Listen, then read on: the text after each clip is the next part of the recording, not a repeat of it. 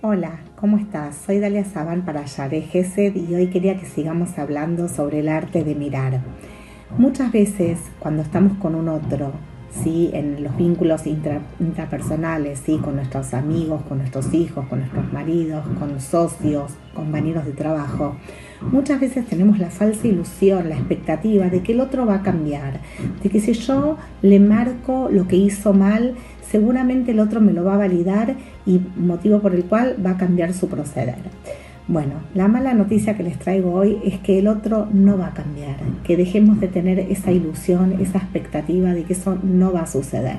Es más, por lo contrario, cuando vos le marques a la otra persona lo que hizo mal, el defecto que tuvo, seguramente la persona se va a defender, con argumentos válidos o no, pero seguramente válidos para él, de por qué hizo o por qué actuó de una determinada manera.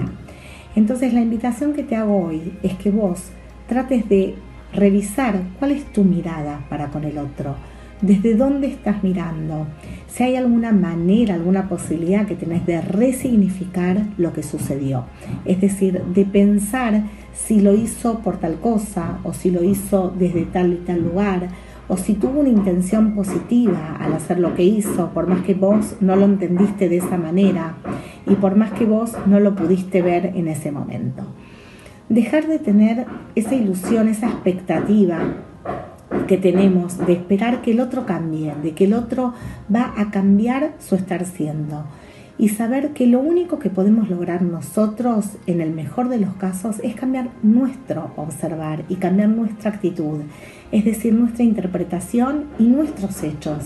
Solo podemos trabajar y operar en nosotros mismos con mucha suerte y viento a favor. Es decir, dejar de tener la ilusión y la expectativa de que voy a cambiar al otro, de que lo voy a corregir o que el otro por amor o por lo que fuera va a cambiar porque yo se lo pido.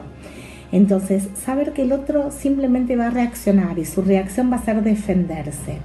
Cuando nosotros cambiamos y resignificamos nuestra interpretación de algo, a lo sumo podemos ver cómo eso opera en el otro. Es decir, cuando yo cambio mi forma de catalogar al otro, de valorar al otro, de validar al otro, el otro se siente totalmente diferente en relación a mi mirada. Por otro lado, tenemos que saber que estamos en una sociedad de consumo, en donde lo que se valora por ahí son los logros y donde no se puede poner en valor lo que es el proceso. Entonces, también entender esto, ¿no?